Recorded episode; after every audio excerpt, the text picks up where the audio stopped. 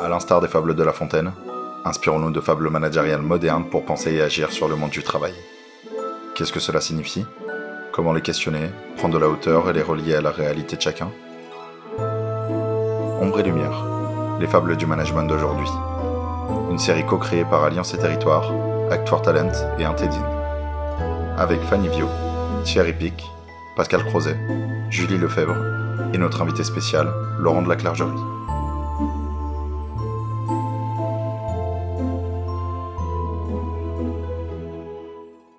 Ravis de vous accueillir ici, pour ceux qui sont à domicile et pour ceux qui viennent en, voisin, euh, pour ce euh, premier épisode de notre nouvelle série Ombre et Lumière, les fables du management.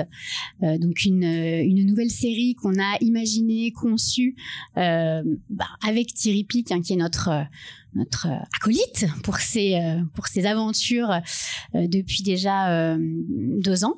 et donc aujourd'hui, on va vous proposer donc ce lancement de cette nouvelle série qui va se décliner en cinq épisodes jusqu'à l'été prochain.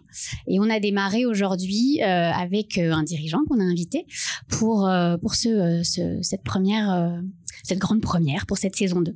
Donc c'est euh, une web série qui euh, qui euh, fait suite à ce qu'on avait fait l'année dernière qui s'appelait Retour vers le futur du travail que peut-être certains et certaines avaient suivi où là on retraçait à travers des grandes thématiques on se projetait dans le futur du travail et pour cette deuxième saison on a décidé de partir de témoignages de dirigeants qui ont développé un style de management, une philosophie managériale singulière et responsable euh, et on va donner la parole euh, à ces, à ces témoins-là. Euh, et donc ce premier épisode et tous les autres épisodes vont se passer de la même manière. On aura notre, notre dirigeant grand témoin ou dirigeante euh, avec un premier temps de questionnement, de témoignage guidé par Thierry, euh, Thierry Pic, qui est donc professeur à l'EM Lyon.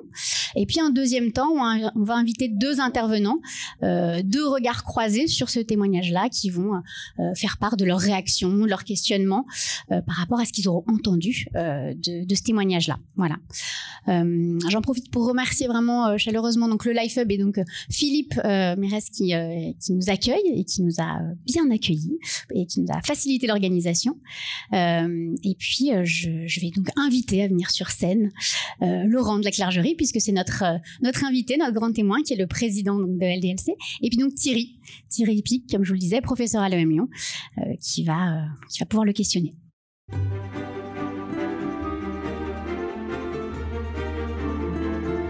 Une histoire. Laurent de la Clergerie.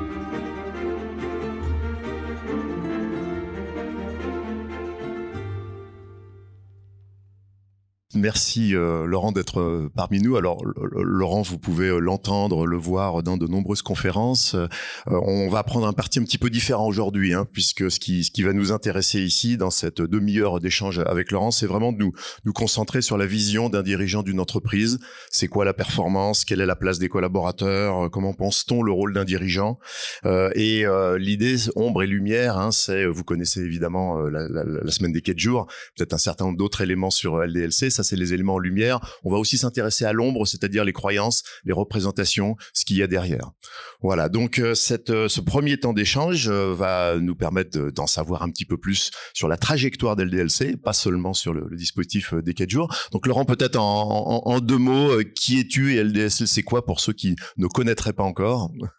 Donc, bonjour à tous. Laurent Lechary, fondateur de LDLC, boîte que j'ai créée il y a 26 ans j'avais pas travaillé avant. Je suis ingénieur en électronique, euh, traitement, du, euh, traitement du signal, traitement de l'image, euh, avec voilà cette formation.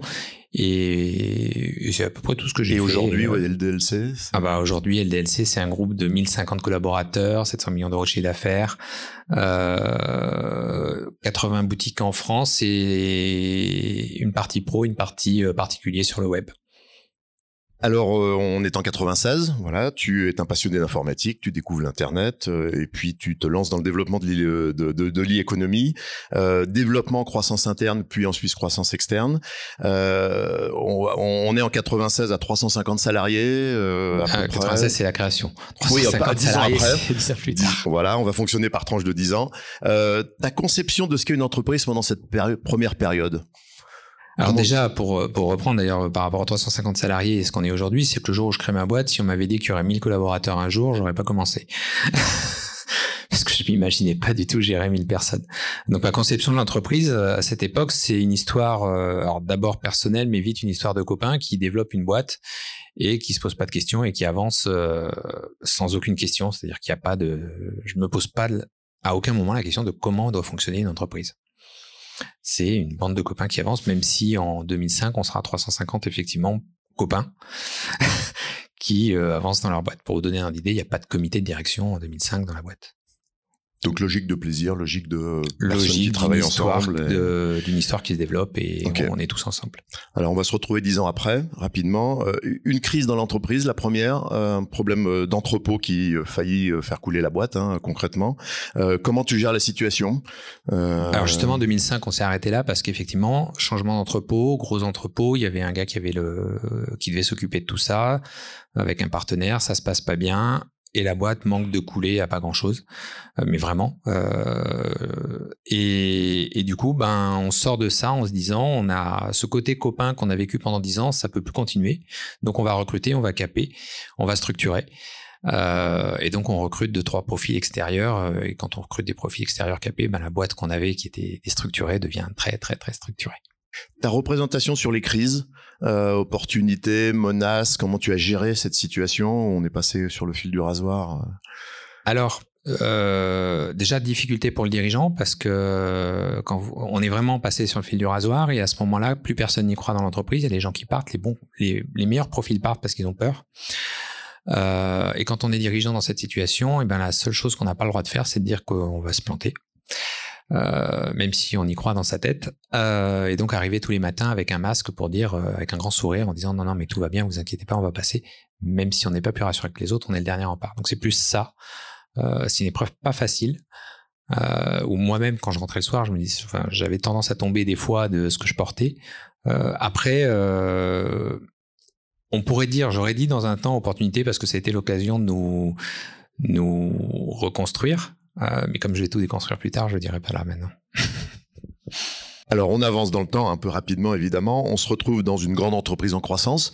Donc là bah, tu mets en place une ligne managériale, tu l'as dit, tu recrutes des managers confirmés, notamment de l'extérieur, une grande entreprise qui structure des rôles, des hiérarchies, des périmètres de responsabilité, des reporting, du contrôle.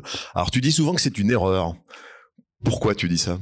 Alors je dis aujourd'hui c'est une erreur. Parce que euh, parce que oui on a surréagi à un événement où effectivement on a on a si, je reprends la genèse du problème c'est que j'ai on, se faisait tous confiance on était tous à fond et effectivement quand on a changé la logistique il y avait un gars qui portait le projet euh, et qui s'est planté. Mais qui s'est planté seul et que le projet était géant et mettait la boîte en péril. Et la, seule erreur finalement, quand on la reprend plus tard qu'on a fait, c'est de se dire qu'on ne pouvait pas sur un projet qui, qui jouait pour toute la boîte laisser quelqu'un tout seul le faire. On aurait dû être à plusieurs à vérifier que effectivement ça marchait pas. Moi, je me rappelle du jour où on a mis le truc en marche et que j'ai visité l'entrepôt. Euh, la première réaction que j'ai eue, c'est de dire c'est trop petit, ça marchera pas. Ce à quoi on m'a dit, t'inquiète pas, l'expert, tout le monde est passé. Euh, c'est sûr que ça marchera. Bon, c'était trop petit, ça marchait pas.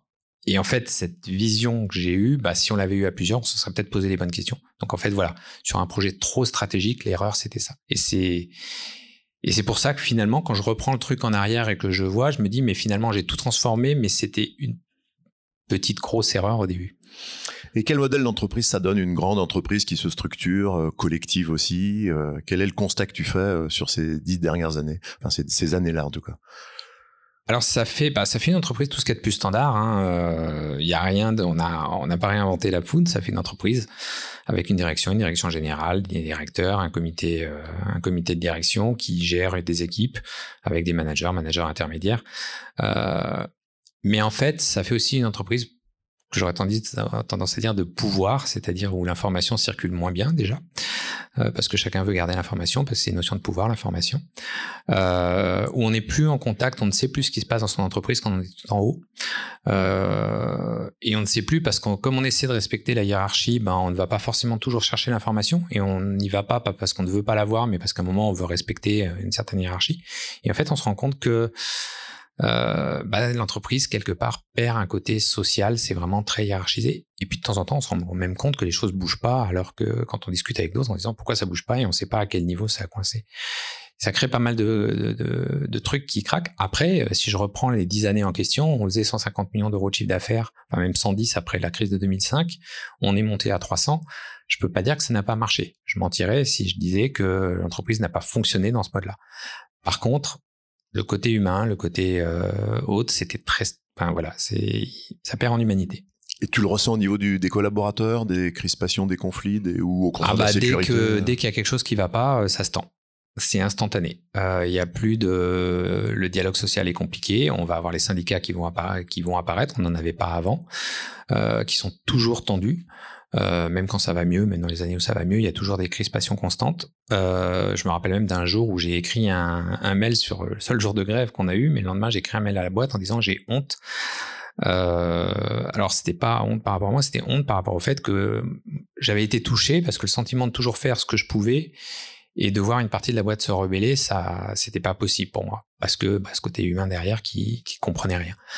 Euh, Bon, j'avais reçu un retour de messages positifs des autres, mais malgré tout, voilà, j'étais dans cette situation où la boîte était coupée en deux entre euh, ceux qui ont le sentiment que euh, l'entreprise veut toujours les exploiter, parce qu'il y a un peu de ça une fois qu'on a une hiérarchie qui s'installe, et, euh, et, moi qui n'étais pas du tout dans ce discours. Alors il y a un point de bascule personnel hein, qui est la lecture d'un livre, Le patron qui ne voulait plus être chef d'Alexandre Gérard. Euh, Qu'est-ce qui te permet de comprendre ce livre et, et comment tu bascules? En fait, ce livre, il parle d'entreprise libérée. Euh, il parle d'Alexandre Gérard qui avait une entreprise pareille, structurée et autre, et qui un jour se dit je vais, je vais tout inverser et euh, je vais laisser le pouvoir aux équipes. Euh, et en gros, c'est celui qui fait qui sait, donc c'est celui qui est tout en bas qui en sait le plus à son niveau, euh, parce que bien sûr, il va pas diriger l'entreprise, euh, mais chacun euh, et le, chaque personne a son poste et le plus à même de savoir ce qu'il doit faire. Et donc, on casse le truc et on passe en mode accompagnant et puis en mode contrôlant. Les, dirige, euh, les, les ce qu'on appelle des leaders euh, ou managers, mais sous une autre position, ne contrôlent plus les équipes, elles les lead. Donc, en gros, l'équipe est capable de prendre des décisions sans l'aval du leader et le leader ne peut pas imposer une décision. Et en fait, je ressors de ce truc en me disant surtout, c'est l'entreprise que je rêve de gérer. Et surtout, c'est l'entreprise que je gérais en, il y a dix ans, mais je le savais pas. Parce qu'on fonctionnait comme ça sans le savoir. Et quand je revois le modèle, je me dis, mais je suis sûr qu'on pourra le remettre en place. Alors on est 1000, c'est plus pareil. Euh, je l'ai abandonné à 300 et à 1000, je me dis, je peux le remettre. Euh, mais je m'auto-convainc que c'est ce que je dois faire. Alors, je vais me permettre de décrire rapidement quelques ingrédients de ce modèle. Tu compléteras et vous avez toute l'information nécessaire aussi sur Internet au, travers de quelques marqueurs hein, pour aller vite. D'abord, l'action simultanée sur plusieurs dimensions de façon rapide avec un engagement personnel de ta part. Tu fais évoluer le management. Tu parles effectivement d'un changement de posture. Il y a une formation d'un an sur les managers euh, avec l'idée de que les managers deviennent des leaders, donc des animateurs d'équipe. Euh, tu as modifié l'organisation, réduction des couches de structure, supprimer les contrôles inutiles. Euh, tu supprimes réunions, euh, pour y revenir, voilà, de façon un peu autoritaire, en fermant les, les, salles de réunion pour empêcher les gens de se réunir en grand groupe, en tout cas, au profit de petites rencontres informelles. Euh, tu supprimes les primes, euh, voilà, c'est abondamment documenté en deux temps, euh, voilà, intégré au salaire, évidemment. Une logique d'autonomie, de responsabilisation et de droit à l'erreur, à partir du moment où on apprend des erreurs. Et puis une posture personnelle aussi de transparence, d'authenticité. Je ne sais pas, je me suis trompé, la capacité pour un dirigeant parfois de parfois de dire ça. Et surtout, tu passes d'une logique de recherche de résultats, euh, avec un slogan qui était on sera un milliard d'euros peut-être bientôt, à une logique de bien-être des collaborateurs, euh, faire du bien-être de ses collaborateurs la priorité. Euh, alors, Qu'est-ce qui t'anime dans tout ça? C'est quoi ton moteur? Tu parlais de retrouver l'entreprise d'avant. Et qu'est-ce qui amène à ce que les collaborateurs aient confiance en toi et te suivent? Alors, qu'est-ce qui anime tout ça? Parce que c'est question qu'on se pose quand on regarde autour. Qu'est-ce qui anime tout ça? C'est une vraie volonté d'avoir une, de gérer une entreprise où je gère c'est une histoire de famille quelque part. Euh, C'est-à-dire que tout le monde dans l'entreprise, je considère que tous les salariés qui travaillent avec moi, collaborateurs ou ce qu'on veut, mais parce que ce mot salarié maintenant il est pas beau. Mais quoi qu'il en soit, que tous les gens qui m'accompagnent soient euh, avec moi. C'est-à-dire que moi je fais pas l'histoire pour moi, je la fais pour faire grandir une histoire et cette histoire c'est pas moi qui la fait grandir j'ai souvent tendance à dire moi j'ai les idées et c'est les autres qui exécutent et des fois Il faut suivre mes idées, c'est pas toujours simple. Euh, et puis après, il y a les idées qu'ils ont eux. Ça, c'est le droit à l'erreur qu'il faut aussi arriver à pousser. Euh, mais c'est ce qui me motive vraiment derrière. La deuxième question, c'était qu'est-ce qui font que les collaborateurs suivent? Alors, et la confiance euh, qui est la clé de tout. Euh, et qu'est-ce qui fait que j'arrive à avoir cette confiance? C'est quelque chose que j'avais fait il y a longtemps et que j'avais arrêté et que j'ai repris maintenant tous les ans depuis 8 ans, c'est que je vois l'intégralité des collaborateurs chaque année euh, par petits groupes de 20. Euh, et pas en mode j'arrive et je vais vous parler pendant une heure, euh, mais en mode vous allez me poser toutes les questions que vous voulez. moi, j'ai rien à vous dire. Alors évidemment, euh, il y a des questions qui vont revenir de groupe en groupe. Comment va la boîte Qu'est-ce qui s'est passé cette année Quel est votre avis? Ça, c'est des questions qui, en fait, auraient peut-être été le discours que j'aurais pu faire au départ si je l'avais préparé, mais je préfère que ça vienne de leur part. Et puis, il y a des questions d'un groupe à l'autre qui vont être complètement variables, euh, qui vont m'interroger sur le futur, qui vont m'interroger sur des choses qui se passent dans la boîte, sur des choses qu'il faut changer. Ces questions, pour moi, elles m'apportent énormément parce que la moindre question d'un salarié, en vrai, c'est un problème de quelque chose qui n'a pas été répondu, de quelque chose qu'on n'a pas apporté. Donc en vrai, leur question pour moi, c'est des réponses, des réponses d'endroits où on doit progresser.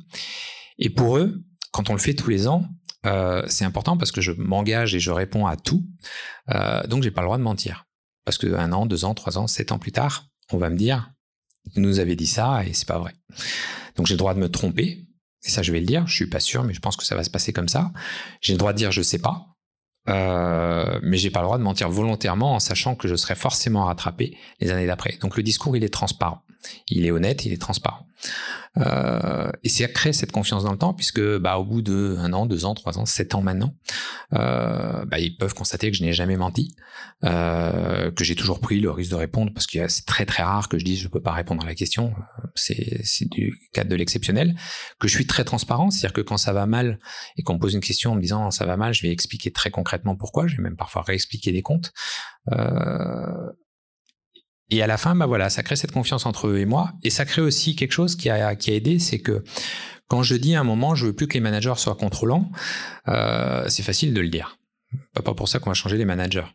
Euh, sauf que quand on dit aux équipes, je ne veux plus que les, managers soient contrôlants, euh, bah les équipes, elles vont dire au manager, euh, Laurent, il n'est pas d'accord avec toi. et oui, si on va dans le concret, dans le fond de ce qui s'est passé, j'ai des managers qui sont partis parce qu'ils ne s'y retrouvaient plus dans la boîte parce que la position qu'ils occupaient ne leur convenait plus, parce que d'un côté, bah, il y a une pression d'en haut, une pression d'en bas, et pas de réponse euh, qui pouvait les soutenir d'en haut. Donc les managers qui n'ont pas changé de stature sont partis dans une autre boîte standard euh, pour reprendre leur stature. Tu nous as parlé de quelques résistances, évidemment. Euh, moi, j'ai une question un peu plus personnelle sur comment tu changes personnellement. C'est-à-dire qu'on a l'impression que tu reprends la main de façon directive après ces, ces, dix années, on va dire, de, de grandes entreprises, mais une directivité au service de l'autonomie et de la confiance. Comment personnellement tu vis cette bascule, y compris personnelle hein? Ce qui est très amusant justement quand on passe dans ce mode où on se dit on va faire plus confiance aux équipes finalement qu'à la direction, c'est euh, attends il y a un gars qui est concerné plus que tous les autres, c'est toi. Est-ce que demain, tu pourras diriger la boîte dans une boîte où finalement, tu vas dire aux gens, euh, je vous donne le pouvoir de décider? Euh, et en fait, je me posais la question par rapport à des faits très concrets de la boîte, parce que j'ai un côté euh, qu'on peut qualifier visionnaire. Euh, il y a quelques années, euh, j'étais arrivé dans la boîte en disant on va ouvrir des boutiques. Et c'était l'époque où toutes les boutiques se cassaient la gueule et on disait Internet va tout bouffer. Et quand moi je suis arrivé en disant on va ouvrir des boutiques, on m'a dit Laurent, tu as vu ce qui se passe dehors? C'est plutôt la tendance inverse le moment. Euh, et si globalement euh, on avait voté dans la salle euh, ce qu'on devait faire, j'étais à 1 contre 10 pour l'ouverture des boutiques. Sauf qu'en fait, ce qu'on comprend très vite, c'est que quand la confiance est là, quand les leaders sont inspirants, on tente quand même. Et on verra s'il s'est planté. Et, et c'est ça qui est important et c'est ça qui est génial dans ce mode, c'est qu'en fait, c'est pas parce qu'on devient leader ou manager d'une équipe qu'on perd totalement le contrôle en vrai, mais on y a le droit que si l'équipe a confiance. Si l'équipe perd la confiance, on a tout perdu. Et c'est ça qui change beaucoup de choses. Euh, c'est que ça devient de vraies équipes. Et donc cette position, quand on la prend, finalement, oui, on ne perd pas la confiance. Je vais reprendre un cas très très récent, la semaine de 4 jours. Euh, quand je suis arrivé dans la boîte en parlant de la semaine de 4 jours, je l'ai imposé et j'ai voulu l'imposer. C'est-à-dire que j'ai demandé à ce qu'on signe un accord cadre et un accord d'entreprise pour qu'elle s'impose à tous parce que je savais qu'il y en a qui en voudraient pas et que je ne voulais pas que personne ne teste. Enfin, que personne, que ceux qui s'y opposeraient ne testent pas. Bien sûr, dans ma tête, je m'étais dit, dans trois mois, dans six mois, on verra. Euh, et s'il y a des choses à changer, là, on prendra le temps du dialogue et on changera. Mais c'était tellement en rupture et j'étais tellement sûr que certains en refuseraient parce que c'est pas simple à accepter pour certains que je voulais que ça s'impose à tout le monde au départ. Donc de temps en temps, c'est pour ça que je dis que je suis pas une entreprise libérée aujourd'hui parce que de temps en temps, j'utilise le côté, euh, on va dire, imposant. Alors on va justement rentrer dans le sujet de la, semaine des 4 jours sans le décrire en, détail, mais surtout pour, euh, pour voir ce qui reflète. Donc euh, ça fait déjà plusieurs années que tu réfléchis au sujet avant de, de, de, de le mettre en place, avec une expérience, un article de Microsoft au Japon, tu en parles assez souvent, mais intéressant aussi de voir le stimuli extérieur. Donc tu l'imposes, pas d'expérimentation, pas de retour en arrière, sauf si euh, voilà effectivement ça, ça, ça ne fonctionne pas. Pour l'anecdote, j'ai dit aux salariés, on reviendra en arrière si vous me suppliez de le faire. J'y croyais pas. Donc le modèle 4 jours par semaine, passage aux 32 heures, euh, parce que pas possible de condenser 35 en 4 jours, pas de baisse de salaire? Une seule contrainte, la transparence pour le client. C'est-à-dire c'est euh, voilà absolument transparent pour le client, euh, avec un impact hein, provisionné en nombre d'emplois et en, et, en, et en, milliers d'euros, hein, un million d'euros par an. réorganisation des plannings, donc c'est comme ça que ça se passe. Révision de l'organisation du travail, plus de délégation, une certaine polyvalence effectivement notamment dans les boutiques. Tu en parles beaucoup. Une mise en place rapide, simple et fluide, voilà, et, souple. Tu évoques beaucoup ça aussi. Et puis des résultats au-delà de ton espérance. Hein, euh, tu évoques souvent un chiffre d'affaires en hausse de 6%, résultat net en progression de 20% six mois après. Des éléments en tout cas objectifs qui montrent que Alors, le chiffre d'affaires n'a pas progressé grâce à la semaine de 4 jours, je tiens à le dire. Ah, il a progressé grâce au contexte. Par contre, ce qui s'est passé, c'est qu'on on est passé de 500 millions d'euros à 700 millions d'euros de chiffre d'affaires en deux ans, en passant en 4 jours 32 heures et sans recruter une seule personne et en déstressant les gens. C'est ça. Parce qu'au-delà des indicateurs, surcroît de créativité, tu parles d'égalité homme-femme, dialogue social apaisé, impact environnementaux et sociaux avec des gens aussi qui, qui se déplacent moins, donc de beaucoup d'impact. Et euh, donc quelle perception en interne? Donc ça a bien fonctionné. C'est est-ce que les gens adhèrent à une mesure, à un dispositif, euh, ou, ou bien à un modèle d'entreprise singulier qui est derrière? Comment tu ferais la part des choses entre les deux? Je veux dire que ça dépend. Alors, c'est vraiment, ça dépend des choses. Euh, les gens adhèrent clairement à un, On va dire que l'âme, ou ce que j'appelle l'âme, ou la, conscience d'entreprise, fait que les gens adhèrent à un modèle. Ça, c'est la force d'une entreprise. L'engagement dans l'entreprise, c'est le modèle auquel ils adhèrent. Euh, et là, c'est indéniable, plus euh, il y a une reconnaissance de l'entreprise, plus il y a une considération des équipes de l'entreprise, et quelle que soit la mesure, hein, 4 jours ou autre, et tout ce qu'on a pu mettre en place avant, plus on tient compte de l'humain dans l'entreprise, plus clairement l'engagement est fort. Et en plus, si l'entreprise va dans le sens, euh, on peut parler d'RSE, mais de sens de choses qui ont du sens, euh, clairement, on va avoir un engagement qui est très très fort. Euh, après, il y a des mesures qui fonctionnent parce qu'elles font du bien. et la semaine de 4 jours, moi je pense que j'ai un bonus parce que j'ai un engagement très fort et des gens qui se sont tenus à corps d'essayer de rendre ce qui a été donné. Mais cela dit, ça fonctionne parce que ça change la vie des gens aussi. Euh, la semaine de 4 jours, c'est un autre rythme de travail. C'est un rythme qui permet d'être, quand on est au travail, bien plus efficace parce qu'on a beaucoup moins de choses dans la tête euh, et qui fait qu'on devient efficace parce que ce rythme permet. Le, retrait des primes, euh, pour être très transparent, je l'ai enlevé suite à la lecture du livre de Daniel Pink, que ce qui nous motive vraiment, en me rendant compte que finalement, si on regarde la genèse de la prime, c'est de la drogue. Et donc, il y a un effet addictif et un effet euh, contre-balancé derrière. Et c'est à la fin de ce livre que j'ai voulu retirer les prix en me disant, mais en fait, je suis en train de faire une grosse connerie comme tout le monde, euh, donc je vais arrêter. Avec cette conviction, le livre m'avait convaincu. Euh, et c'est technique ça aussi. C'est pas pour du bien-être. Et typiquement d'ailleurs, quand j'ai enlevé les primes des commerciaux, ça pour le coup, ça a été très très très mal vécu. et c'était encore un petit peu imposé. Euh, mais trois ans plus tard, ils se rendent compte qu'ils sont contents d'avoir ça. Donc il y a des choses où il faut passer le cap et c'est technique et c'est pas forcément du bien-être parce que typiquement le jour du retrait des primes des commerciaux c'était pas du bien-être. Et tu dis que la semaine des quatre jours peut aussi du coup s'appliquer y compris si on n'a pas mis en place un modèle d'entreprise comme comme tu le décris. Je, pense que le modèle crée un bonus, c'est-à-dire que être dans les premiers, être dans un modèle crée un bonus parce que ça crée une fierté, crée une fierté ne serait-ce ça c'est un écho que j'ai énormément, c'est que les gens quand ils sont chez eux sont le centre de la table en famille avec leurs amis, avec tout parce qu'ils sont dans la semaine de quatre jours et que tout le monde en rêve. et du coup, clairement, ça crée une fierté d'être celui qui est dedans, et donc ça nous crée certainement un bonus d'efficacité. Euh, mais quand je vois à quel point les gens ont changé dans leur vie, à quel point ils se sentent bien, il y a un autre truc, il n'y a pas que ça. Et, pourquoi est-ce que tu communiques tant sur cette mesure? Est-ce que tu te sens porteur d'une mission sociétale aussi? Tu dis beaucoup changer, non pas ma société, mais la société, changer non pas la vie au travail, mais la vie des gens tout court. Est-ce que tu te sens porteur de cette d'une mission plus globale que euh, autour Alors en fait, si ça s'était passé exactement comme j'avais prévu au départ, c'est-à-dire euh, moi j'avais calculé que ça me coûterait 5% de la masse salariale cette mesure. Euh, et donc si ça s'était passé comme ça, j'aurais pas communiqué tant que ça. J'aurais pu expliquer les gens se portent mieux, mais si ça avait coûté 5%, je sais que face à d'autres personnes, chefs d'entreprise en particulier, très financiers pour beaucoup, euh, leur expliquer qu'il faut investir 5% de leur euh, masse salariale pour arriver à avoir des gens plus heureux, je suis pas sûr que j'aurais convaincu grand monde. Parce que le calcul, enfin, il y a beaucoup qui calculent pas comme moi. Effectivement, ce que moi je me suis rendu compte, c'est que finalement, ça coûtait zéro, j'ai recruté personne, ils travaillaient mieux, ils étaient heureux, il y avait plus de stress dans la boîte, plus de burn-out, plus rien. Et quand on voit ça fonctionner, et c'est d'ailleurs, je vais reprendre, c'est les, les fameuses réunions que je fais l'année dernière euh, en octobre, euh, quand j'ai vu les équipes, ils m'ont posé une question naturelle que tout le monde pose, c'est, enfin tout le monde, qui est le schéma classique, qui est et l'année prochaine on fait quoi? Euh, Et je leur ai très clairement répondu pour le coup, rien. Et pourquoi on fera rien et rien ni l'année prochaine ni les années d'après? Parce qu'en fait, quand je vous vois heureux comme ça, quand je vois le bonheur qu'il y a chez nous, ce serait injuste que les autres comprennent pas que ça marche. Et donc, on n'a pas le droit d'avancer. On a un tour d'avance sur tout le monde, on n'a pas le droit d'en prendre deux. Parce que si on en prend deux, c'est mort, les autres ont perdu la course, ils ne nous rattraperont pas. Et là, aujourd'hui, ce qui est important, c'est qu'ils nous rattrapent. Et, c'est pour ça que je sors aussi, parce qu'en fait, quand on voit, faut vraiment le vivre et le voir, quand on voit le bonheur dans les équipes, quand on voit qu'il n'y a pas de faille dans le système, euh, on se dit que j'ai changé la vie de ces gens-là, et que si on le reporter à la société, et cette fois avec un grand S, et pas simplement des sociétés, qu'il y a 20, 30, 40% des Français qui étaient dans ce mode-là, euh, bah c'est la société qu'on changerait. Et que le discours que finalement j'ai eu il y a quelques années devant la boîte, qui était de leur dire on va s'occuper du bien-être avant tout, et ça se portera bien euh, demain, bah on pourrait l'appliquer de façon euh, nationale, en disant on va s'occuper du bien-être avant de s'occuper du reste, et peut-être qu'on changerait le pays.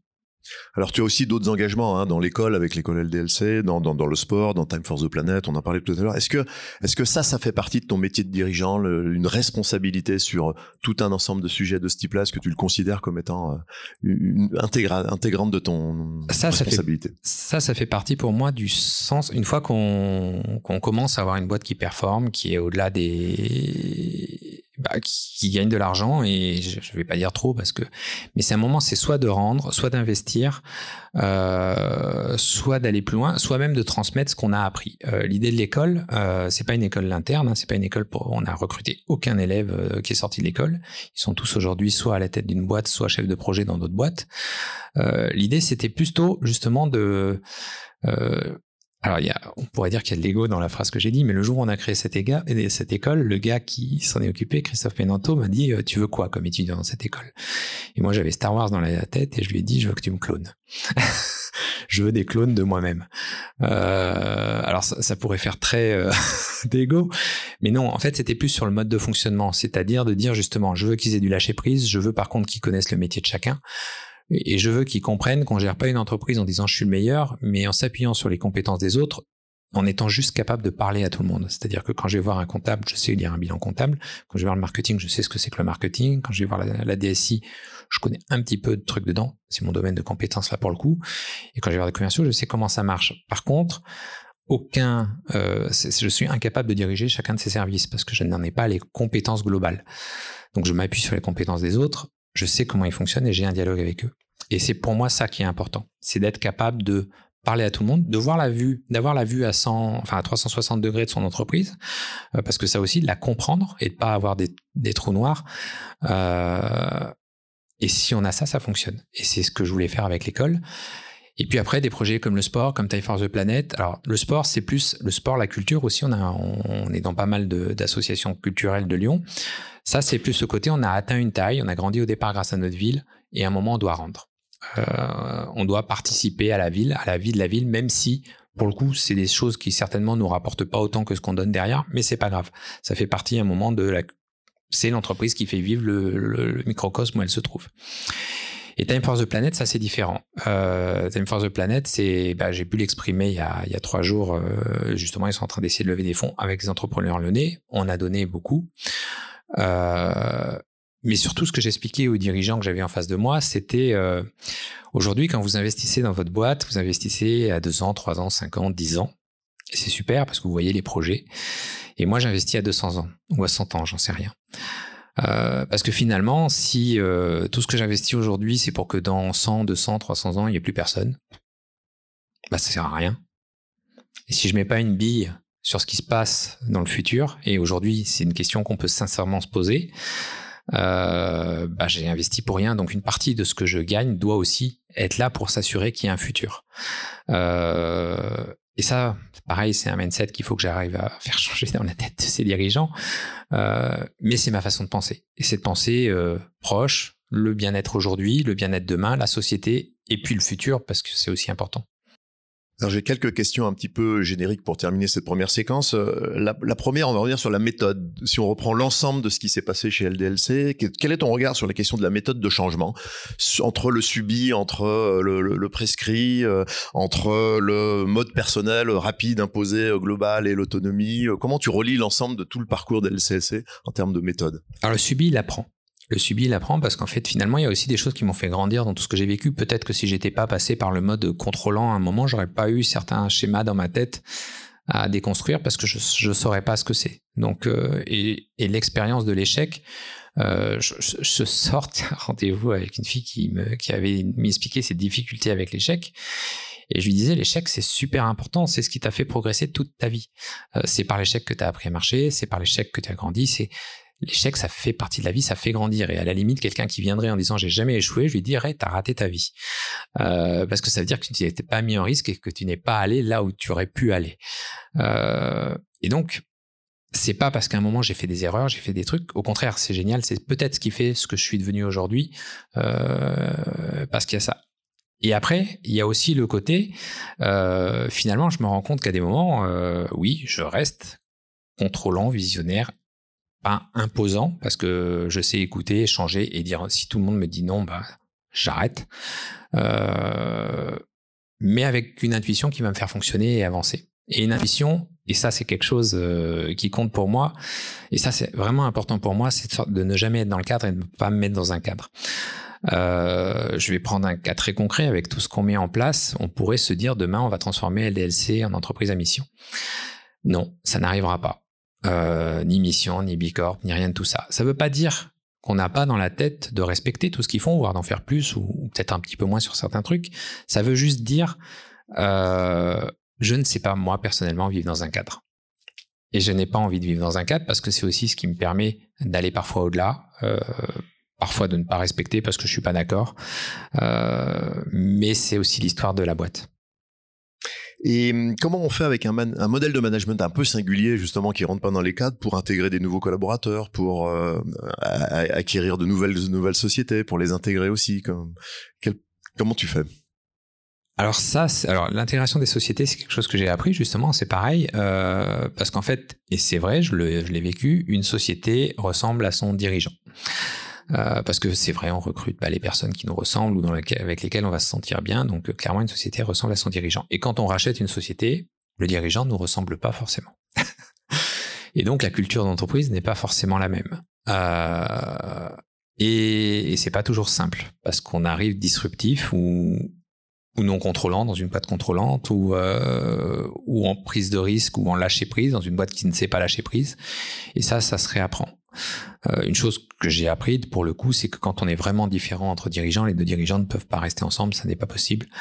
Euh, sinon, la culture ne peut pas se transmettre parce que comme l'entreprise ressemble à son dirigeant, si j'allais dire on coupe pas la tête, euh, il y y a, ils vont toujours suivre le même. Par contre, après, oui, ça, évolue et ça apprend. Et si, on est en cohérence, les gens vont rentrer dans le modèle voire même, euh, je me rappelle d'une des boîtes on était vraiment les deux frères ennemis, Matériel.net et LDLC, quand on s'est rapprochés, euh, je suis allé les voir en leur disant, je sais que vous avez tous le sentiment d'avoir perdu la guerre, et ils m'ont regardé en disant, oui. Et c'était, ça a été très compliqué, l'intégration. Et d'un reportage euh, plus tard sur les quatre jours où je vois les entrepôts qui sont filmés et ils portent des t-shirts LDLC et je me dis waouh ils n'ont pas abandonné ils en sont fiers parce qu'à aucun moment on leur a demandé de le faire, à aucun moment ça a été de dire on va porter cette tenue, non, jamais rien de tout ça. et on se dit bon, on est, on est, on construit le bon schéma. mais ça doit se faire naturellement. Ça doit pas se faire par autre, ça doit se faire parce qu'à un moment l'entreprise avance dans ce sens-là.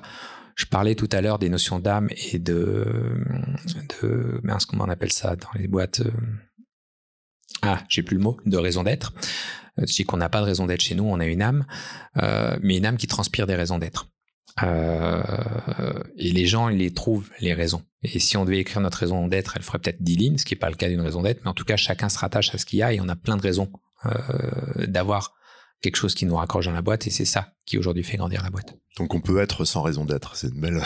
ça, mais c'est une certitude. si on est sain, il n'y a pas besoin de raison d'être. Une dernière question personnelle. Comment tu t'inspires? On a vu du coup euh, des, un certain nombre de lectures, hein, de livres, tes points de bascule et aujourd'hui, avec ton expérience, comment tu t'inspires Comment tu continues à te nourrir? Plein plein de choses. Euh, ce que j'explique d'ailleurs à mes collaborateurs, parce que euh, qui, viennent parfois me donner une idée et je dis ah ça j'y crois pas, mais continue à me la donner parce que deux mauvaises idées ça fait une bonne idée des fois. Euh, alors c'est pas que c'est deux mauvaises idées, c'est qu'il y a des temps. Des fois, une idée, on va me la donner à un moment, elle est pas bonne, et puis je vais revenir un an plus tard vers le collaborateur en disant ça y est, ce que tu m'as dit il y a un an, c'est génial, faut qu'on le fasse. Et puis des fois, il y a un truc qu'on déclenche pas, et même des fois, il faut parfois la nuit pour, euh, pour revoir le truc, ou voir quelqu'un d'autre va arriver avec autre chose, et on se dit, par rapport à ce qu'il m'a dit l'autre jour, c'est génial, les deux vont ensemble.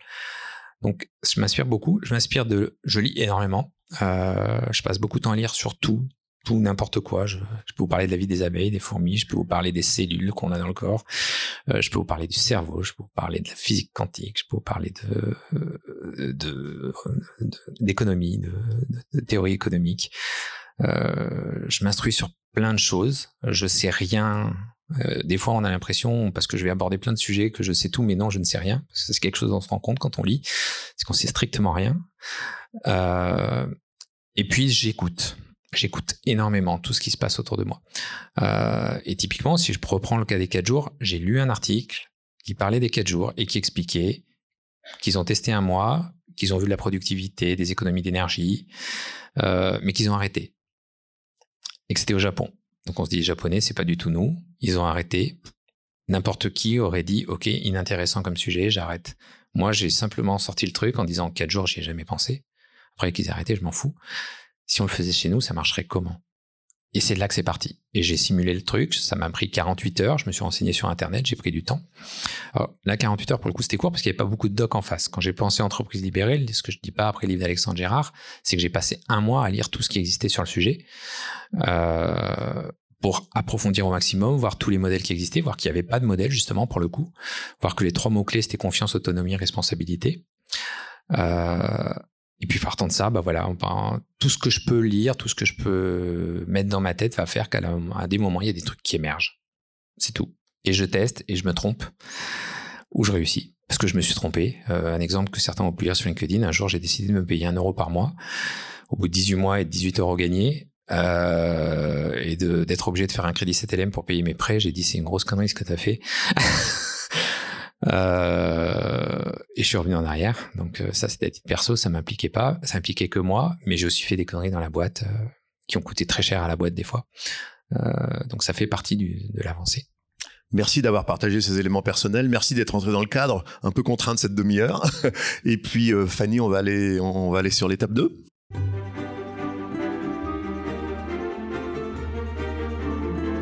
Les regards croisés avec Julie Lefebvre et Pascal Croiset.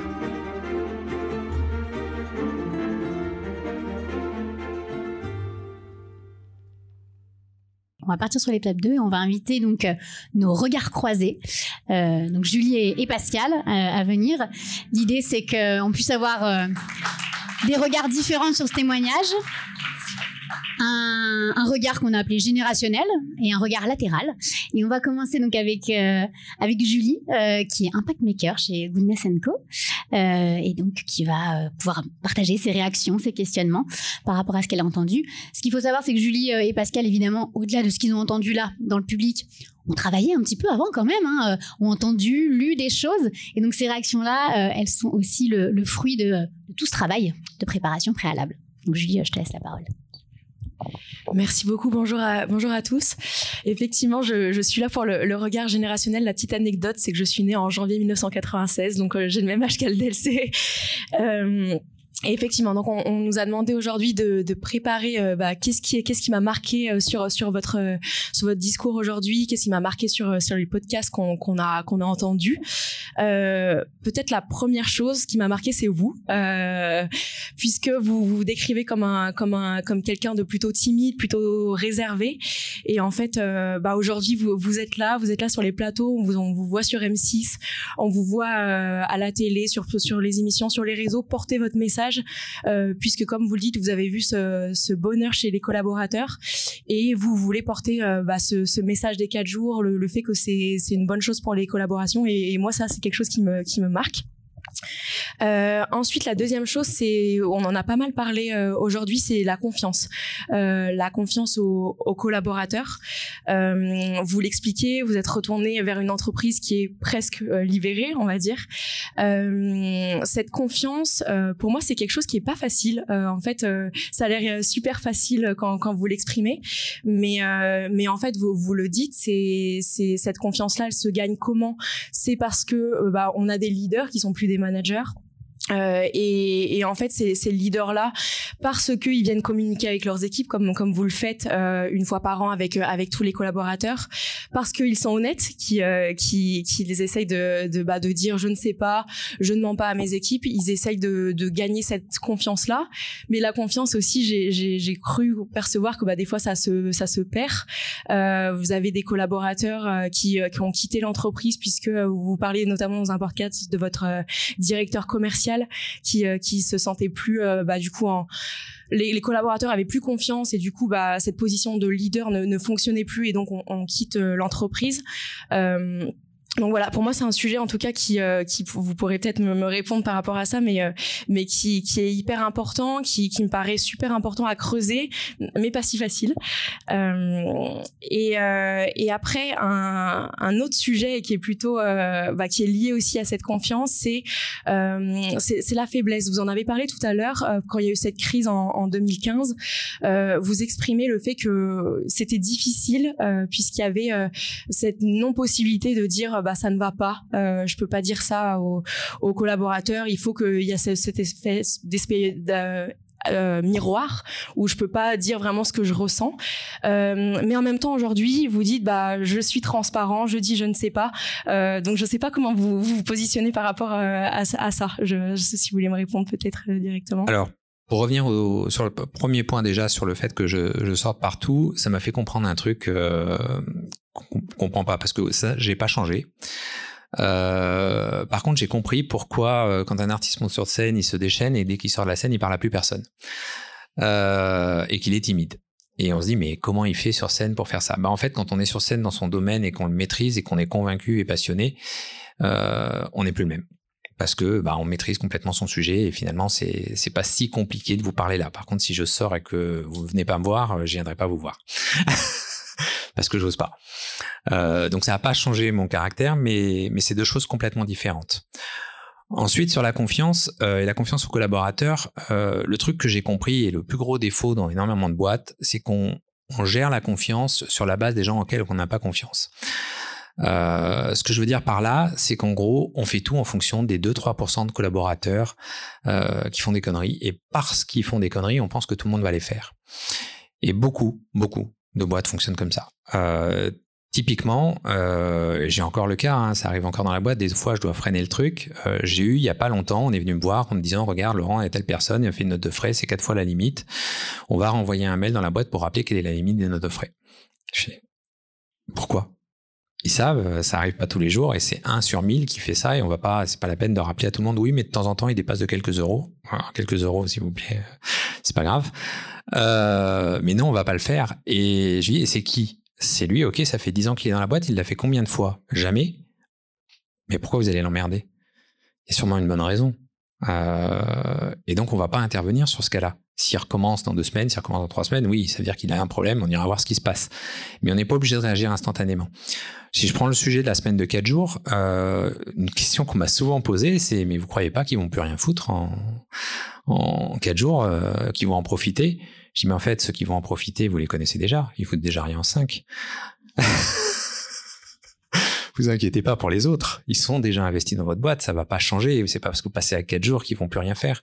Et dans cette note de confiance, c'est super important. C'est qu'en gros, on se rend compte que les dirigeants dans l'entreprise n'ont pas confiance aux collaborateurs à cause toujours de ces 2-3% qui sont sur le côté.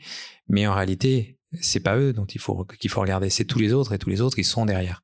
Et si on se base là-dessus, la confiance c'est très facile à acquérir hein, en oubliant ces trois quelques pourcents.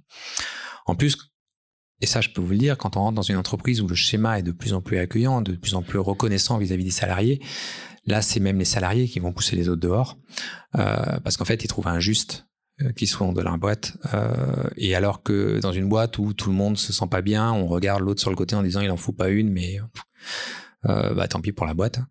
Euh, dans une boîte où tout se passe bien, euh, on dit mais qu'est-ce qu'il fout là?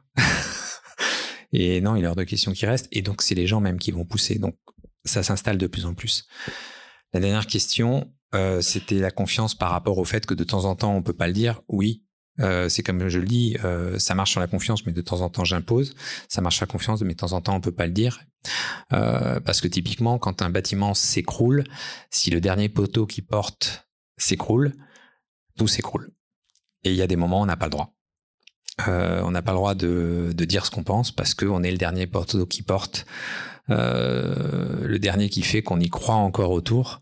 Euh, et à ce moment-là, bah, on doit prendre sur soi et dans ce cas-là précis, on pourra le raconter plus tard. Euh, D'ailleurs, on vient de déménager notre entrepôt, il y a eu quelques soucis. Je suis arrivé tous les jours en disant ça va bien. On m'a dit mais pour de vrai? J'ai dit oui oui, ça va vraiment bien, vous inquiétez pas, c'est un peu c'est un peu compliqué en ce moment mais non, on n'est pas du tout dans la situation de l'époque et c'est vrai, mais j'ai eu besoin de le justifier parce que on m'a dit euh, t'es sûr que t'es pas en train de nous faire ton euh, donc oui, après il faut aussi ça. Super, merci beaucoup. Et peut-être une petite question, cette fois-ci, c'est une zone d'ombre, on va dire, pour moi, pour, pour reprendre le titre euh, d'aujourd'hui.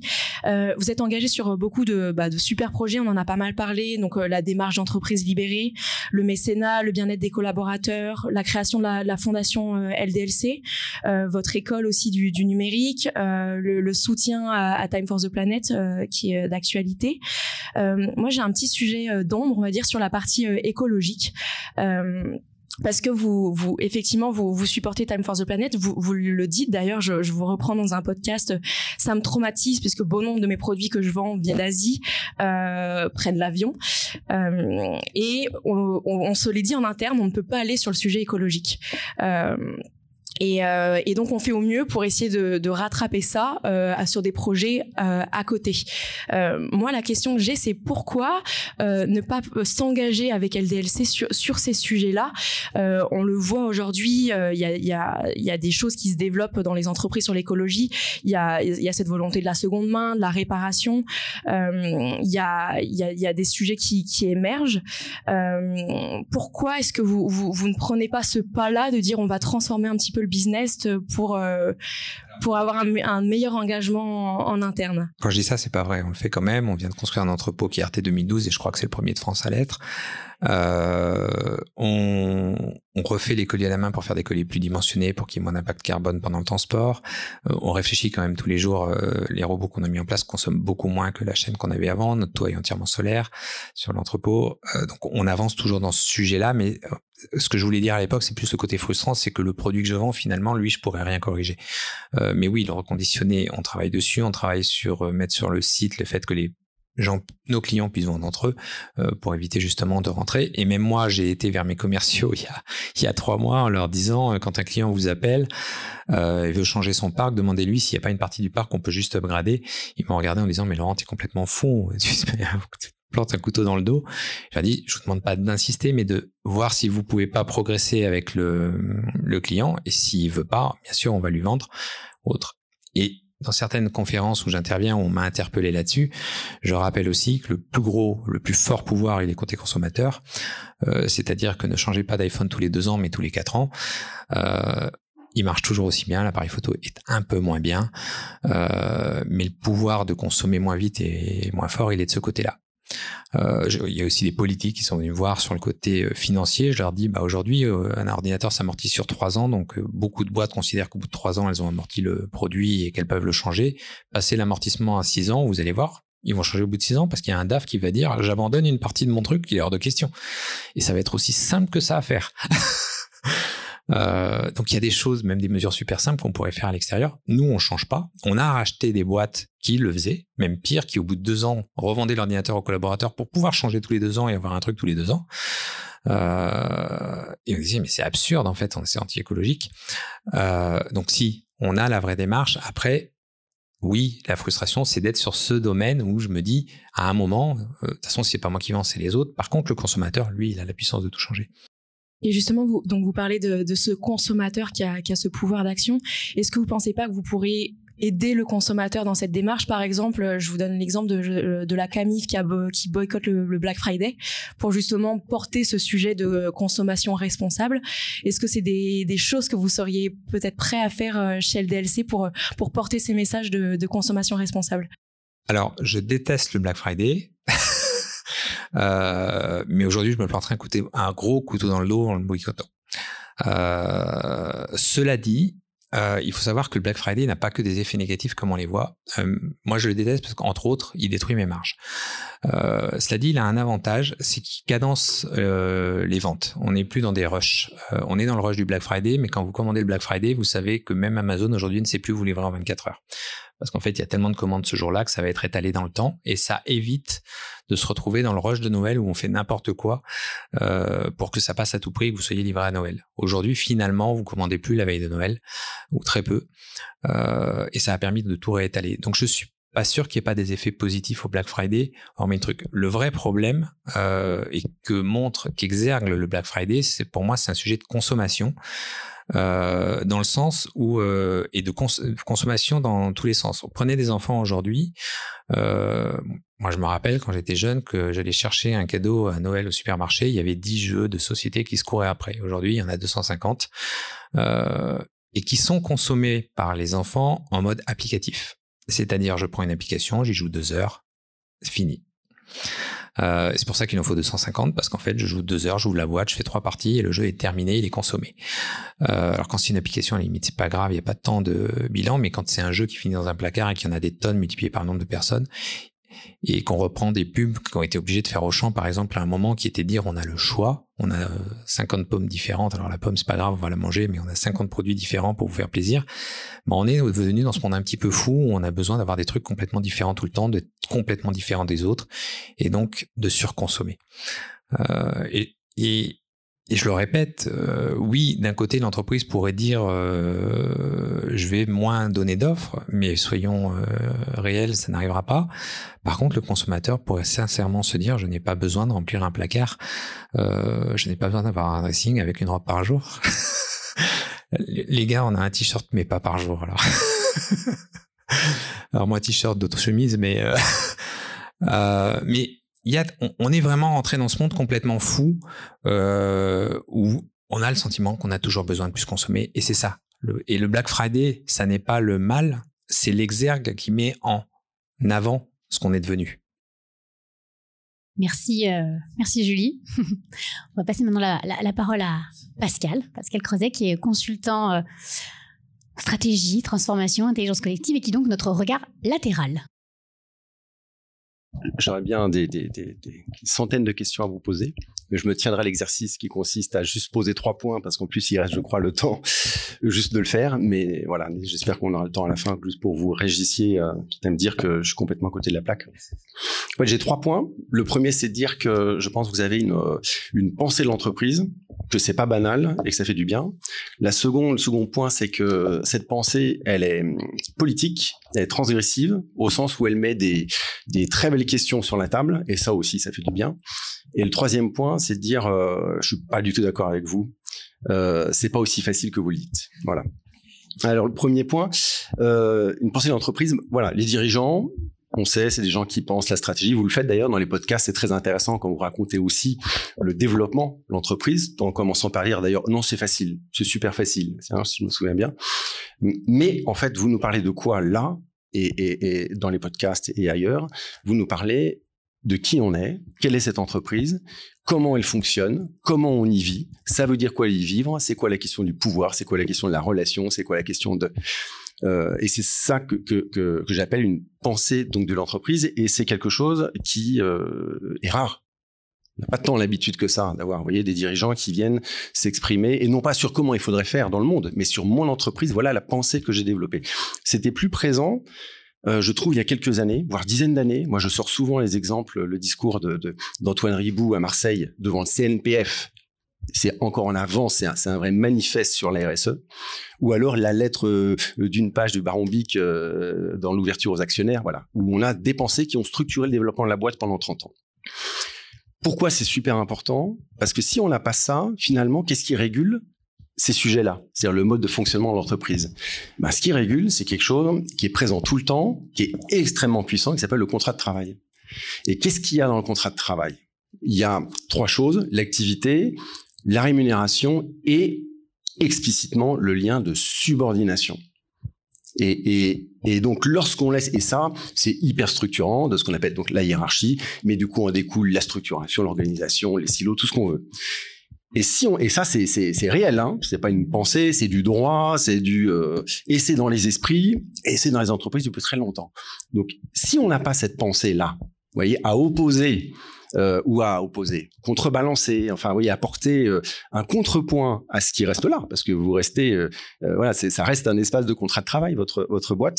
Eh bien, dans ces cas-là, ben, on a ce qu'on constate dans beaucoup de boîtes. Donc, on va faire des choses qui qui, qui, qui ramène ce fameux humain à certains endroits, on va faire l'intelligence collective, mais pas à l'échelle de l'entreprise. Parce qu'à cette échelle-là, on va retomber dans ce qui la, structure elle la régule. Donc, pour moi, c'est très important qu'on ait plus Enfin, si on n'a pas cette pensée, c'est-à-dire le dirigeant qui met ces questions-là à ces niveaux-là sur la table de, de, de, de l'agenda du dirigeant, eh ben, on est soumis à cette euh, structuration-là. Euh, le deuxième point, c'est euh, la, dimension euh, transgressive finalement de, votre modèle ou de votre pensée, qui n'est pas un cadre. Hein. J'ai vu à la fin, c'est pas s'enfermer, ça qui est intéressant aussi dans la pensée. Elle est plus évolutive qu'un cadre, mais néanmoins, elle, est, structurante. Et donc j'ai extrait trois points. Il y en a beaucoup hein, qui, qui font de votre pensée, et comme c'est cohérent, ça, ça fait modèle. Et surtout, je les ai extraits d'un, j'allais dire non pas de vos discours, mais de la confrontation à la réalité. C'est-à-dire, c'est là qu'on voit si, sinon, la pensée qu'on a, c'est quand on est au pied du précipice, qu'on est capable de dire ah ben non bah finalement bon euh, voilà jusqu'où on est capable de porter justement les, les euh, euh la force de pensée qu'on a? Et dans les podcasts par là vous avez évoqué un moment difficile de la boîte ou euh, qui met en péril euh, son résultat et à ce moment-là, vous dites euh, bon, mais je, je, je, ne vire pas les gens. Donc, euh, et directement, ça fait quoi ça? Ben, ça fait euh, qu'on dégrade euh, méchamment le résultat. Mais euh, je et là, ça dit quoi ça? Eh ben, ça dit la profondeur et la réalité de la façon dont on pense le corps social. vous avez une pensée du corps social qui n'est pas variable d'ajustement, y compris lorsqu'on est ramené dans une situation de difficulté. Et ça, c'est pas banal, c'est pas commun. Euh, le deuxième point, c'est que du coup, pour faire ça, ce faisant, vous dites, parce qu'une entreprise, c'est un espace de performance, et c'est ça qui est magnifique avec les, entreprises. C'est la logique de performance, y compris euh, publique. Vous dites, mais moi, la performance, ce faisant, hein, en, en, actant ça, ben oui, oui, c'est le résultat financier, euh, c'est la rentabilité des capitaux investis, oui, oui, mais c'est aussi d'autres choses. Et donc, je vais poser dans mon modèle une approche de la performance qui fait que, euh, qui est celle-là, et qui fait que mon corps social ne sera pas une variable d'ajustement au profit d'un unique critère. Ça aussi, c'est pas banal. Euh, et le troisième point que vous ajoutez, et vraiment, on parle de confiance, euh, mais avant ça, euh, vous, vous, le, vous, le, dites au sens de euh, le, le, la parole le sens de votre parole et la crédibilité euh, de cette parole. Et vous en faites un point et vous dites oui, mais si j'avais sauter, enfin, plutôt changer d'avis au bord du précipice, mais ça aurait dit quoi au regard de ce que je leur dis depuis euh, tout le temps? Et donc vous remettez comme un point aussi fondamental que le fait de, de quand même ne pas être euh, en, en, déficit à la fin de l'année, cette crédibilité de, de, de votre parole. Euh, bon, bah ça, ça fait un modèle et une pensée, je veux dire euh, forte, engageante et, et, et qui qui s'oppose à bien des pratiques. Et pour moi, c'est aussi là la vertu, et c'est en ce sens que ce, que vous développez a une fonction politique au sens de des sujets qu'on met sur la table. Qu'est-ce qu'on entend beaucoup aujourd'hui, et pas qu'aujourd'hui, hein, et je parle même pas seulement de Twitter, Netflix, qui sont en train de virer la moitié ou X% ou 20% du personnel, alors que globalement tout va bien. Euh, non, je parle plutôt euh, de ces entreprises qui, euh, bon là, on va pas faire complètement nos résultats, donc donc on va se séparer quand même d'une partie du personnel, mais on les reprendra quand ça ira mieux, et qui vous disent, et je ne peux pas faire autrement. non, mais parce que si je ne fais pas ça, je fragilise mes marges, ma marge de l'investissement, donc derrière, vous voyez, ok, ce que vous leur dites, euh, en posant ce modèle-là, vous dites euh, non, très bien, tu fais comme tu veux chez toi, hein, mais me dis pas que tu peux pas faire autrement. C'est en ça pour moi c'est très important avec ces politiques. C'est-à-dire que une autre manière de penser l'entreprise est possible. Et malheureusement, ce qu'on entend quand même comme opposition, j'allais dire à cette parole-là, vous voyez, c'est des syndicats qui viennent, qui brûlent les pneus, qui défendent les salariés, mais avec, ils sont dans leur rôle, mais avec la crédibilité et le poids de la parole des syndicats. Pas tout à fait pareil quand quelqu'un, vous voyez, une entreprise vient dire, bah écoutez, même dans une entreprise qui, dont la finalité c'est quand même de gagner de l'argent, d'être rentable, ben voilà, il y a une autre, euh. Donc euh, dernier point, dernier sujet. Euh, vous dites un peu moins là, mais en même temps vous n'avez pas dit le contraire, mais beaucoup dans les podcasts, tout ça, vous dites plusieurs choses. Vous dites c'est possible. Et vous avez raison, vous le démontrez, et ça c'est super et c'est important. Mais vous laissez penser que c'est facile. Et euh, alors, euh, je suis sûr que vous le croyez, hein, il n'y a, pas de sujet, hein, mais c'est comme euh, le, monsieur qui est à côté de moi là, ça fait plus de 30 ans que je le connais. il fait des choses qui, qui, portent mon admiration, mais il va vous dire non, non, mais c'est facile, c'est facile. Bon, comme tout le monde qui est là, hein, chacun fait ça, mais je vous connais pas, je peux pas donc détailler, enfin dire les choses. Ce faisant, qu'est-ce qui se passe quand on dit ça? Ben, il n'est pas crédible. Vous voyez, il perd de la crédibilité. Parce que moi, je sais bien euh, que ce qui me dit, regarde, j'ai fait ça, on a fait ça. Je dis, ah, Thierry, mais c'est génial. Lui fais, non, mais c'est facile, c'est facile, c'est facile. Sauf que non, hein, c'est pas facile. Ou alors, c'est que je suis nul. Parce que moi, je sais que je pourrais pas le faire. Vous voyez? Donc vous dites un peu aussi aux autres qui sont nuls euh, euh, parce qu'ils se disent, ben non, non, en fait, non, non, non, non, non, non, non, non, c'est pas, c'est pas aussi facile. Mais ça va plus loin. C'est un peu plus embêtant encore le fait que ce soit pas facile, c'est que ça masque des choses. C'est-à-dire que, vous voyez, c'est pas simplement, euh, ouais, j'enlève le contrôle, ça marche. Je mets les quatre jours, ça marche. Euh, pour que ça marche, c'est là qu'il faudra ouvrir le capot et s'intéresser à tout. Il y a plein de choses qui viennent de 96, qui viennent de ce que vous avez fait. C'est des éléments de dispositif, c'est des choses qui sont construites, c'est des éléments d'histoire sur lesquels on est revenu, c'est une manière d'en parler. Des quantités des, dispositifs qu'on qu améliore, qu'on fait évoluer. Donc des quantités de choses euh, qui font que ça marche ça a marché chez vous dans ce contexte. Il n'y a pas de raison que ça marche pas ailleurs. Mais si on le fait avec euh, la rigueur, l'intention, le, des éléments de savoir-faire, euh, la prise en compte de la singularité, voilà. Et c'est pas. Et ce faisant, on dit aussi, bah tout ça, ça ne, ce sont pas que des idées. Donc c'est pas que des recettes, ni des idées, ni des recettes. Donc c'est un construit. Et c'est un construit qui est un construit collectif. Mais c'est pas que le vôtre. Bah, moi, avec ma bonne idée, je suis venu, j'ai soulevé le, hop, j'ai mis la, j'ai levé le contrôle. La quantité de boîtes où on leverait le contrôle du jour au lendemain et où ce qui se passerait, c'est juste catastrophique parce que elle n'a pas les autres éléments, ingrédients, y compris dans la tête des dirigeants, pour l'opérer vraiment. Voyez. Et du coup, euh, voilà, on, on, on, ne laisse pas voir aussi, outre la rigueur, la difficulté que ça demande, euh, le, le, le, niveau collectif et du coup aussi la valeur que ça a. Euh, à un moment, je suis embarqué il y a très longtemps euh, en tant que parent d'élève, euh, parent d'élève. Bon, et qu'on rentrait dans l'école et puis ah, je découvre que la cantine, chez nous là, ils, font à manger avec des vrais produits. Oui, ah, et qu'il y a du genre, hein. c'est une politique de la mairie, ça coûte un peu d'argent, on fait ça, ok. Bon, personne ne le sait, tout le monde s'en fout. il y a tout un système, ça tient à beaucoup de choses. Demain, un nouveau maire, il peut économiser 3 centimes sur le machin, il vire le truc, euh, personne ne voit rien, personne ne dit rien. Mais pourquoi? Euh, Parce qu'on n'avait pas conscience de ça et de la valeur que ça avait. quand même, ça finit par aller, ou un autre maire revient et dit non, je remets le truc. Mais il va pas le remettre comme ça. Voyez, c'est donc il y a toute une valeur aussi à, reconnaître la difficulté et reconnaître le fait que c'est un construit collectif. Ce qui m'amène à ma conclusion et à une hypothèse que je vous soumets, qui est que euh, donc le dirigeant, il tient son mandat de son actionnaire. De la même manière qu'on a le, contrat, voilà, le contrat de travail et la, subordination, il y a cet autre, vous tenez votre mandat, votre actionnaire avec lequel vous entendez plutôt bien, je crois, et ça simplifie pas mal de choses. Euh, mais ce faisant, avec cette pensée de l'entreprise, et si on reconnaît que c'est un construit collectif dans le temps, euh, eh bien, à, entendre, on se dit, tiens, mais ça, peut-être devenu un bien commun.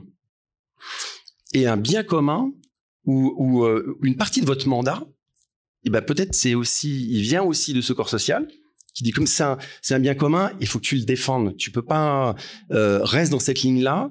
Et, euh, et, et, si jamais tu en sortais, donc si tu rompais le mandat que, qu'on, t'a donné en disant que c'est aussi le nôtre et qu'on a participé à le construire, alors tu auras des problèmes. Alors, pour revenir sur la fin, parce que je suis globalement d'accord, sauf un petit détail, euh, mais qui a une bonne raison. Euh, en fait, j'ai avancé dans une démarche logique euh, de bien-être diverses et variées qui m'a amené à la semaine de 4 jours.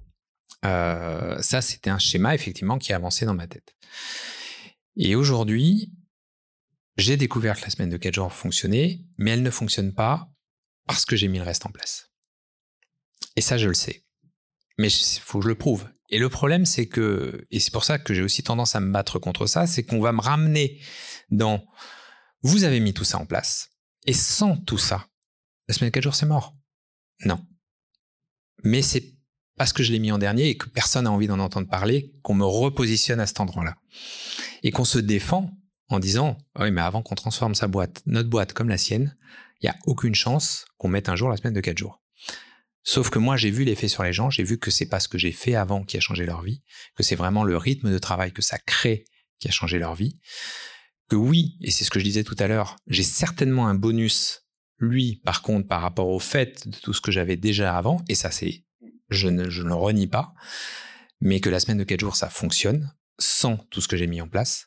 Peut-être pas aussi loin, euh, parce qu'il n'y a peut-être pas cette implication, cet engagement qui me crée, qui me rend encore plus fort, mais qui me rendait déjà encore plus fort avant. Il n'y avait pas besoin de ça. C'est comme je dis, la boîte était euh, le truc un petit peu fou, c'est qu'on était euh, on était Great Place to Work avant la semaine de 4 jours. J'avais pas besoin de la mettre en place pour aller chercher du mieux chez les salariés. Il y a plein de dirigeants qui vont me répondre par rapport à ça, mais nous, c'est un Great Place to Work, j'ai pas besoin de faire ça. Bah, on l'était. Oui, on l'a fait et on est encore plus. mais c'est pas une condition indispensable. Après, c'est pas dans le mindset de n'importe qui, et je me suis même posé la question de qui pourrait mettre en place semaine de 4 jours. Bah, celui qui dit je peux pas, il laisse tomber. c'est, c'est même pas la peine d'y réfléchir. Euh, si les freins psychologiques dans la tête sont trop forts, c'est même pas la peine d'y réfléchir. Ça veut dire qu'effectivement, on n'est pas prêt. Euh, parce qu'à un moment, et je l'ai vécu, malgré tout ce qu'on avait dans la boîte, au moment où j'ai annoncé ça, j'ai 20% des salariés qui sont venus vers moi en me disant c'est une connerie. Qu'est-ce que t'as pété un plomb, Laurent? Et qui sont ces salariés, les managers, euh, les cadres qui avaient déjà l'impression d'avoir la tête sous l'eau, euh, qui sont dit en quatre jours, mais je vais juste m'en prendre une claque en plus. Euh, tous les gens qui sont stressés par rapport au truc. Et j'ai beau avoir une boîte où ça se portait bien, j'ai vraiment eu ce frein. Et quand on me demande qui il faut convaincre dans la boîte, j'ai dit la seule personne qui doit être convaincue, c'est le patron, qui doit être convaincu, parce que toute sa direction va venir le voir pour lui dire c'est une connerie. parce qu'ils seront tous convaincus du contraire et qu'il faut aller contre. Et je suis allé contre quand j'ai mis en place la semaine de 4 jours. Et je leur ai dit, on va le mettre en place et on verra après. Et après, si on a fait une connerie, on corrigera. Et on corrigera là où il faut corriger et on le laissera là où c'est nécessaire.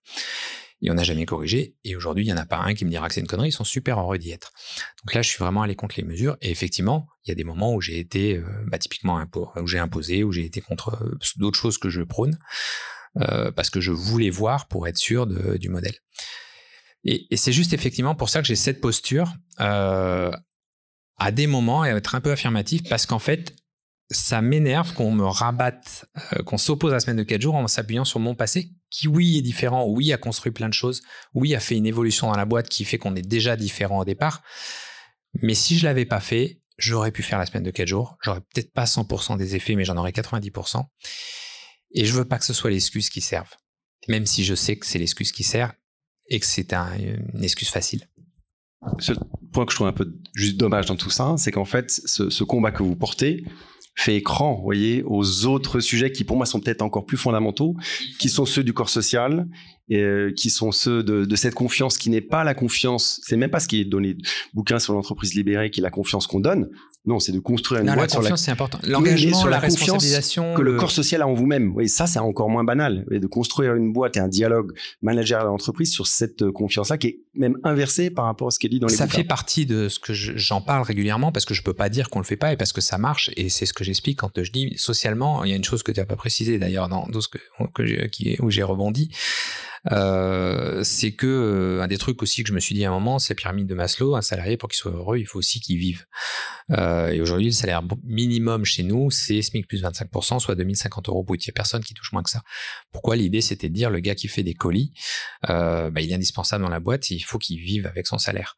Euh, et sans critiquer le, le gars qui est qui s'occupe des réseaux sociaux, bah, il est quand même vachement plus cool. Son poste, il touche toujours plus aujourd'hui que que celui qui fait des colis. mais à un moment, il faut rapprocher les différents postes et dire il y a pas, euh, il y en a un qui, qui trime tous les jours et qui s'emmerde, et l'autre il s'amuse parce que c'est ce qu'il adore. Et c'est pas totalement juste à des moments. Et c'est aussi pour ça que j'ai voulu remonter ces salaires minimums, qui d'ailleurs à la fin coûtent moins cher parce qu'une fois que les mecs sont impliqués, il y a moins de contrôlants. Donc il y a moins de salaires plus chers au-dessus. Et vous ne perdez pas à la fin. Euh, parce que malgré tout ce que j'ai mis en place, ce que j'ai pas dit, c'est que j'ai aussi l'entreprise la plus rentable de mon secteur. C'est-à-dire qu'on a beau être super social, euh, il y a un retour derrière. Mais oui, je suis bien conscient que tout ce qu'on a mis en place, que tout ce qu'on a, tout ce que j'ai, il y a un côté humain et qu'il y a une partie de mon côté humain que je ne retrouverai pas ailleurs. J'aurais beau en parler, euh, ça ne marchera pas. Typiquement, cette année, on sort des années Covid, on revient sur une année qui est plus comparable à 2019, on fait de la décroissance. On a annoncé, on a fait moins 20% de croissance au premier semestre. Il y en a qui en profitent pour sortir en disant, regardez, la semaine de 4 jours, c'est le bordel. Non, c'est conjoncturel. Euh, par contre, moi, je me suis amusé devant les équipes, et là, ça me fait rire par rapport à Netflix et autres. On a fait un petit déjeuner en septembre, et j'aurais dit, je sais que vous foutez rien. Parce que 20% de chiffres en moins, vous êtes en train de glander dans les bureaux, je le sais. Mais je vais pas les sortir pour autant. Même si, effectivement, en ce moment, typiquement, je pourrais réduire la masse salariale. Mais ça sert à rien. L'entreprise est rentable, tout se passe bien. Et effectivement, dans ma démarche, je me poserai pas ce genre de questions. Euh, et puis, j'aurai besoin de demain et j'ai intérêt à ce qu'il soit là demain quand ça repartira. Enfin, quand on retrouvera les volumes parce qu'on continuera la croissance. Euh, donc oui, j'ai des différences. Il y a des choses que je, je peux essayer d'inculquer, mais il y a 250 bouquins dessus qui le font déjà. Il y en a pas mal, mais les gens vont pas les lire. Euh... Moi, je les ai lus, je les ai vus, ils m'ont inspiré. Euh, Il y a beaucoup, l'entreprise impact, le leader positif, le leader de demain, le et qui sont tous très intelligents dans tout ce qu'ils disent, euh, dont il faudrait qu'ils inspirent beaucoup plus de monde. Euh, surtout qu'une fois qu'on voit que ça fonctionne, ça fonctionne vraiment et que c'est pas, c'est vrai. Euh, mais c'est vrai que le sujet, et c'est pour ça d'ailleurs que je plaisante dessus des fois dans les trucs, euh, quand on parle de QVT ou QVCT, et que moi maintenant je dis, moi je fais pas de la QVT ni de la QVCT, mais de la QVTC, la qualité de vie tout court. Euh, c'est ça la semaine de 4 jours. C'est qu'en fait, ça sort du cadre de l'entreprise. Ça change la vie des gens. Et finalement, c'est pas une mesure d'entreprise, c'est une mesure de vie tout simplement. Et quand on essaie de tout raccrocher, je suis pas d'accord. Et c'est pour ça, effectivement, je sais que c'est compliqué, que d'autres se rabattent justement sur tout ça pour dire c'est lui, c'est pas moi. Et c'est pour ça aussi que je veux pas avoir de tour d'avance. J'ai la mesure ultime qu'on pourrait mettre aujourd'hui en place dans l'entreprise. Et je sais que ça marcherait. Et ça, par contre, ça impose tout le reste. Ce serait de dire aux salariés, vous venez bosser quand il y a besoin de travailler. Point. Plus d'horaire, plus de trucs. Alors on mettrait la contrainte 4 jours, on mettrait d'autres trucs pour pas qu'ils partent en burn-out. Mais vous organisez les plannings, vous faites, vous partez. Si le soir vous pensez qu'il n'y a plus de travail, vous partez à 15h, vous partez à machin, et vous vivez le truc. Et là, j'ai un engagement qui est tel, et tout ce qu'on a construit fait que je serai le seul à pouvoir le faire parce qu'il y a tout le passif. Et là, je suis 100% d'accord. Je pourrais pas dire, c'est facile. non, ça ne marcherait pas ailleurs parce qu'il faut construire le passif. Mais aujourd'hui, j'ai ce sentiment d'être pris au piège dans mon passif pour pouvoir dire il y a un truc là, c'est un vrai truc de société, ça peut changer la société, mais mon passif m'emmerde parce que vous allez tous vous raccrocher à dire c'est pas possible parce que tu as ce passif là. Mais les laissez pas dicter les termes du. Ils le font déjà assez. C'est-à-dire que que ce soit, euh, vous voyez, Non, mais le, je- le- que ce soit les médias ou Thierry, ferme tes oreilles, les écoles de management, euh, les, les, les, forces de normalité sont, sont, sont absolument terribles. Oui, non, mais donc euh, et, et, se laisser, évidemment, ils vous renvoient ça mais il faut pas les, de la même manière que vous agissez, vous voyez. Euh, ce que je viens de faire là.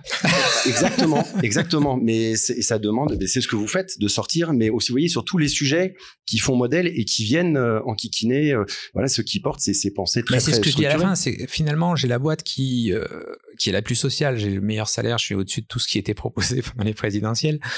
Euh, on a toutes les mesures possibles pour les salariés. Euh, on, a instauré une prime de poste non télétravail de 50 euros par mois. Donc en fait, le salaire minimum, il n'est même pas à 2050, il est à 2100 parce qu'ils sont tous concernés par le non télétravail. Euh, on a la semaine de 4 jours, on a 32 heures, on a euh, tous les services possibles dans la boîte. On a 13 mois, on a une participation de 2 mois et demi euh, parce qu'on est très rentable à la fin. C'est un cadre de rêve et pourtant je paye un maximum au départ. Enfin, j'ai mis tout dans le social. Et, à la fin, j'ai une boîte qui... Donc ça marche, oui. Euh, c'est juste une fois qu'on a branché l'homme à l'homme, bah, il, fonctionne. Et c'était effectivement des vieux modèles qui marchaient très bien, euh, qui se sont dégradés dans le temps. Je pense qu'une des raisons de ça, c'est que plus on s'éloigne de l'histoire du fondateur, euh, plus on a des financiers à la tête de la boîte, et plus finalement, bah, on perd l'âme. Un grand merci pour ce, ce, ce, débat et cette discussion. Je, je, vais poser une dernière question simple, simpliste, euh, voire même pauvre par rapport à ce qui s'est dit, mais qu'on posera à tous nos à, à, tous nos invités. Comment tu te qualifierais en tant que dirigeant, humaniste, responsable? C'est quoi le qualificatif que tu as envie de, de, de, partager? Je pense que le plus proche, c'est les côtés humanistes, mais euh, pour moi, c'est parce que quelque part, c'est une sorte de famille, c'est-à-dire que le, moi, j'ai envie que tout le monde s'éclate avec moi. Euh, c'est pas une histoire de je, dis souvent, euh, parce que des fois, c'est très positionné à gauche tout ce que je dis. Et pourtant, euh, je vais dire, moi, je veux que la boîte gagne de l'argent et je veux qu'elle en gagne plein. Pourquoi je veux qu'elle en gagne plein? Parce que je veux investir sur d'autres choses. Je veux avoir les moyens de faire d'autres choses. Euh, et donc, la rentabilité est pas du tout un gros mot pour moi. Après, il faut rendre la partie qui va à chacun. Mais il faut aussi être très rentable parce que bah, il faut pouvoir porter d'autres choses. Donc oui, un côté humanisme, mais sans perdre le côté de... Il faut aussi savoir investir. Merci beaucoup. Merci, euh, un grand merci donc à, Laurent d'être prêté au jeu parce que euh, autant je pense qu'avec Thierry se connaissait et ils avaient pu un peu euh, certaines choses. Je pense que l'intervention de Julie et de Pascal était vraiment pour le coup spontanée. Donc merci beaucoup pour ces regards-là. Merci à Julie, merci Pascal vraiment pour vos interventions et Thierry évidemment parce que Thierry est au commencement de tout puisque c'est notre si on collabore ensemble, on crée ensemble, donc euh, quand même. Merci à vous d'être venus. Merci encore à, Bayer de nous avoir euh, accueillis. Euh, merci à Sofiane qui est à la technique, qui est toujours là. Grâce à lui, tout est possible. dis qu'on peut euh, Bien sûr. Tout ça a été enregistré. Euh, donc, il y a un différé sur YouTube qui sera euh, programmé la semaine prochaine et un podcast qui sera également accessible sur toutes les plateformes de podcast. Donc, ce premier épisode sera disponible avant la fin de l'année. Et puis, les quatre prochains arriveront courant 2023. donc, voilà. Je vous projette d'ailleurs sur 2023 puisque janvier, nous aurons notre deuxième épisode avec une dirigeante cette fois-ci dont on tait encore le nom puisque c'est suspense, et dans une nouvelle entreprise du réseau qui nous accueillera. Donc euh, pour ceux qui euh, souhaiteront participer pour ce deuxième épisode, vous serez les bienvenus. On vous communiquera ça, tout ça euh, rapidement. Merci beaucoup et puis bonne fin de journée.